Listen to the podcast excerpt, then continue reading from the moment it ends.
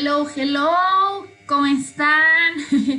Como dijo Armando hoy en clase, ya podemos escuchar las golondrinas y ver los hotcakes con extra miel porque ya todos nos estamos despidiendo de este proyecto.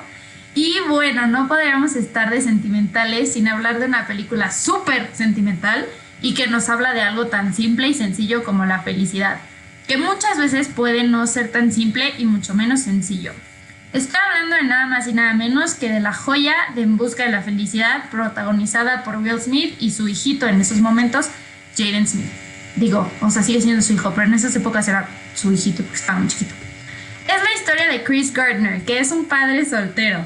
Chris y su hijo son desalojados de su departamento, lo que los deja yendo de refugio en refugio poco a poco y a pesar de que Chris consigue un trabajo, es un trabajo que no le deja ningún tipo de sueldo hasta cierto tiempo.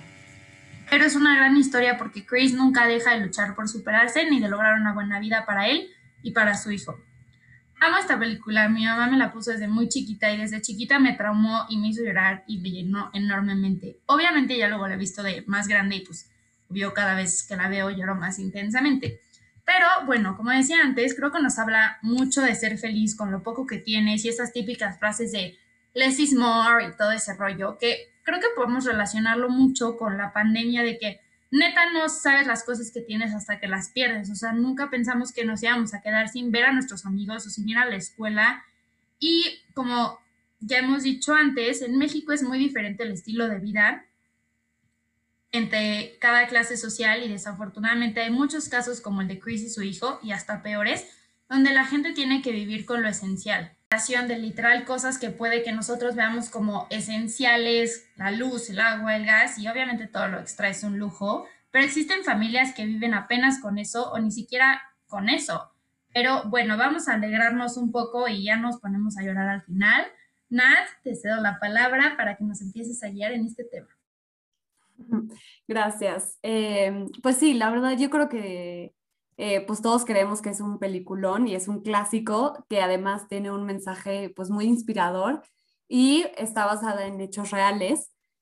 Eh, para empezar a hablar como tal de lo que es la búsqueda de sentido o de la felicidad, creo que es algo que de alguna manera viene impreso en todos nosotros como el anhelo más profundo. Y en la antropología del hombre, la felicidad y esta búsqueda del bien como que están en la mira constante porque justamente uno de los mayores miedos que muchos tenemos es a la muerte, ya sea de nosotros o de alguien querido, porque no podemos soportar la incertidumbre de lo que hay más allá y lo único que tenemos por seguro es la vida. Y ante esto, pues empieza a aterrarnos el hecho de que lo único que importa es lo que hacemos mientras estamos vivos y ahí creo que es donde entra otro de los miedos más comunes, el fracaso sobre todo en nuestra sociedad industrializada en la que para empezar desde los 18 aprox tienes que decidir a lo que te quieres dedicar toda tu vida, entre comillas. Y, o sea, ya más centrados en la vida adulta, surge esta preocupación como la de Chris de encontrar un trabajo estable, poder darle una vida digna a los hijos, pagar las deudas, conseguir un lugar donde vivir y en general, aunque sea un poco de estabilidad. Es aquí cuando pues nuestro amigo, el protagonista de la película, se empieza a preguntar entonces qué es la felicidad, porque mientras él tenía que conseguir un trabajo, encargarse de su hijo, tenía problemas con la esposa y nada más no daba una para vender sus famosas máquinas, veía a todos estos godines, si me permiten el término, salir de sus oficinas y los veía felices. ¿Será entonces que el tener un trabajo estable, con prestaciones, un buen ambiente laboral, es significado de felicidad? Realmente creo que no, absolutamente, pero sí el hecho de tener el campo económico cubierto y seguro, otras dimensiones del bienestar como que pueden mejorar. De hecho, seguramente han escuchado de la pirámide de Maslow, que básicamente establece una jerarquía de las necesidades humanas y hasta arriba tenemos la autorrealización, que es más bien una meta necesidad y para poder llegar a ella se necesita tener cubiertas las demás pero tampoco podemos dejar el lado el de que muchas personas viven este, la vida de estos oficinistas y no siempre tienen la mejor calidad humana. Muchos trabajan más de la mitad del día, no pueden tener tiempo libre, tienen bajos sueldos, están rodeados de mucho estrés o simplemente no se sienten satisfechos. Esto me hace pensar entonces que tal vez buscamos la felicidad en los lugares equivocados y también muchas veces creamos prejuicios sobre cómo viven su vida los demás. Volviendo un poco al tema del primer episodio que hicimos para este podcast, eh, era de la película de Soul. Sí, justo. O sea, la verdad siento que este tema de la felicidad sí es un tema muy subjetivo, pero que, pues no sé, o sea, todos la hemos experimentado día con día y es algo que todos aspiramos, ¿no? Siempre buscamos ser felices. Y también siento que todos nos hemos hecho esta pregunta tal cual de qué es la felicidad. Y pues la verdad depende muchísimo de a quién le preguntes, porque todos te van a decir algo diferente. Pero también es justo esta diversidad de opiniones que es lo que la convierte pues como en algo trascendente para nosotros. Entonces, este, pues esta búsqueda de la verdad, de la felicidad es algo que pues estamos todo el tiempo, todo el tiempo haciéndola y así. Y es algo que pues como raza humana le hemos buscado desde el principio de nuestras épocas, ¿no? Yo creo también fielmente que el camino a tus objetivos es la felicidad, o sea, no la meta en sí, porque pues muchas veces nos obsesionamos con el quiero llegar a X lugar, no sé, ponle vivir en Europa, comprarme tal carro, tener X trabajo, pero no es eso lo que debe tener como darte esta felicidad, sino que precisamente debe ser todo lo que hacemos para conseguirlo, esta cosa que nos afecte pues la felicidad, que es justamente un poco como dijo Nat, o sea, de lo que hablamos como en nuestro primer podcast. Por ejemplo, o sea, el budismo es una forma de pensar que me encanta en algunos de sus aspectos y sobre este tema nos dice que justamente la felicidad reside en las experiencias enriquecedoras que se viven para lograr justamente un objetivo. Ya que una vez que pues lo consigues, o sea, consigues esto que tanto deseabas, la satisfacción, pues sí, obviamente existe, pero es muy breve. Y pues justamente, o sea, es esto como la peli de Soul que pues ya comentábamos, ¿no? Pero bueno, regresando al tema.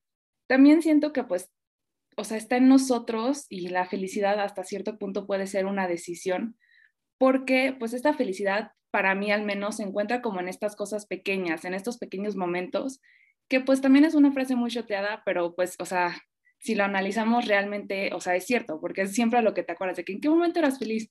No, pues cuando estaba con mis amigos en no sé dónde, o sea, y ni te acuerdas exactamente qué era lo que estaba haciendo, solo que pues eran tus amigos o, ah, que se cayó fulanito y te reíste un montón o no sé. Entonces, para mí, pues justamente la felicidad es una decisión, tú decides si estás feliz o si estás triste. Obvio, habrá momentos pues en los que pasará algo y te vas a frustrar, te vas a estresar o inclusive pues te vas a enojar y vas a querer golpear a alguien o algo pero pues también me parece que está en nosotros el buscarle el lado positivo a todo y verle pues el lado bueno. Porque créanme cuando les digo que pues si hacemos esto, nuestra vida se vuelve mucho más feliz. Nuestra felicidad no debe depender de nuestro entorno, de lo que tenemos o de lo que no tenemos y deseamos tener, o sea, mucho menos de alguien más. La felicidad reside en nuestro interior y como en la paz de nosotros mismos. O sea, la felicidad para mí está en, o sea, el vivir en el presente, porque si estamos pensando en el pasado, no sé, por ejemplo, a nosotras tres nos tocó tener la, no nos tocó tener graduación de prepa y pues terminamos esta grandiosa etapa de la que todos tus papás te platican la prepa o el inicio de la universidad, o sea, los dos, gracias, en línea a la basura.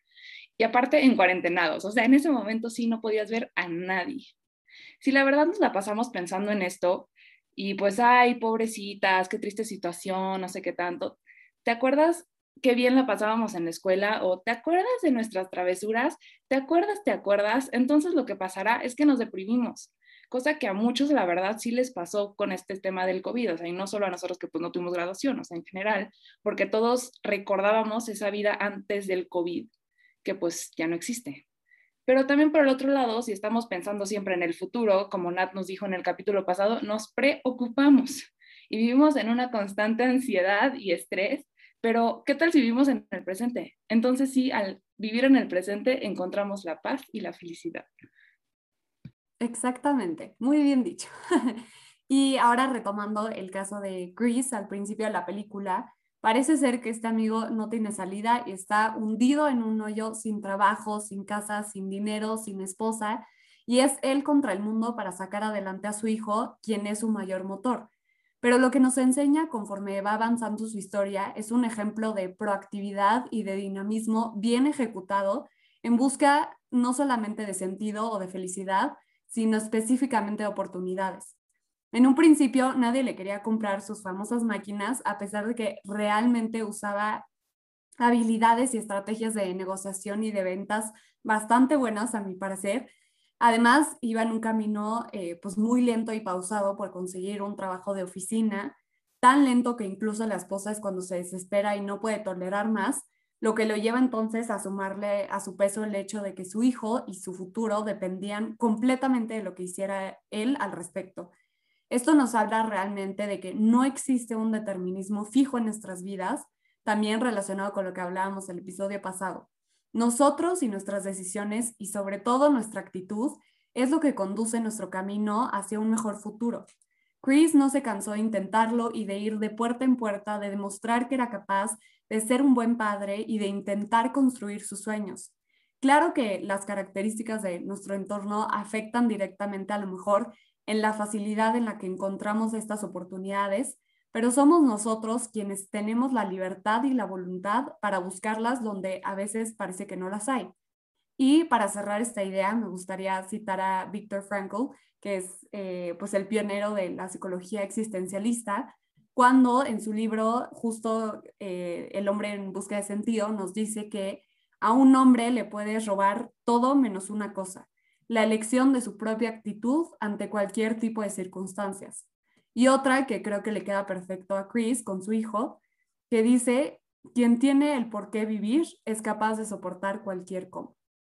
En general, yo me quedo con un testimonio y enseñanza del trabajo constante, tolerancia, em, tolerancia a la frustración cuando las cosas a veces no suceden como nos gustaría o toman un poco más de tiempo, resiliencia y sobre todo el poder de nuestra actitud para cambiar el destino, para buscar oportunidades y para convertirnos en la mejor versión de nosotros en el camino que vive cada uno, que lo que nos toque vivir y no podamos controlar, sepamos sacarle el mejor provecho y nunca dejemos de buscar lo que nos hace felices. Y justamente esto lo dicen en una parte de la película que suena en la televisión. Debemos aceptar la realidad para poder comenzar a cambiar las cosas y créanme, podemos cambiarlas. Justo, amiga, la verdad este punto que acabas de tocar con la resiliencia y todo ese, todo ese show, también creo que pues, o sea, nos regresa al punto de la felicidad y de hecho me gustaría compartirles también esta frase de Nietzsche que nos dice que la felicidad es el sentimiento de que el poder crece, de que una resistencia ha sido superada. Según él, la felicidad es una especie de control que tenemos sobre nuestro entorno, pero ¿cómo así? O sea, resulta que hay algo a lo que él le llama la voluntad de poder. Esto podemos decir que es como una especie de fuerza que nos da la vida y nos ata a ella y que la vuelve atractiva para nosotros, como decías, Nat, pues como ese querer luchar por ello. Pero sobre todo es lo que nos hace también enfrentarnos a todas las adversidades que se nos van presentando en el camino, justo como vamos viendo en la peli. O sea, en real, o sea, realmente a Chris le pasó de todo, desde que su esposa lo dejó, tuvo que criar un hijo solo e inclusive tuvo que dormir en la calle. Pero justo él experimentó esta fuerza que les comentaba y entonces se empezó a sentir vivo, siguió luchando por lo que quería y al final pues comprueba que hasta que ha superado todo aquello que pues era como algo que lo oprimía, ¿no? O sea, todo eso que carecía. Y justamente es aquí, o sea, según Nietzsche, es esto o sea, este momento como que nos damos cuenta de todo esto que hemos sobrepasado cuando realmente somos felices.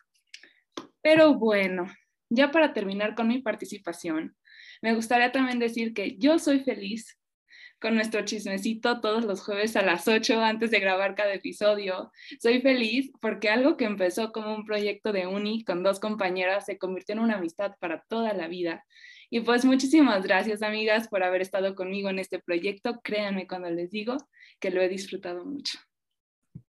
Ay, amiga, qué linda.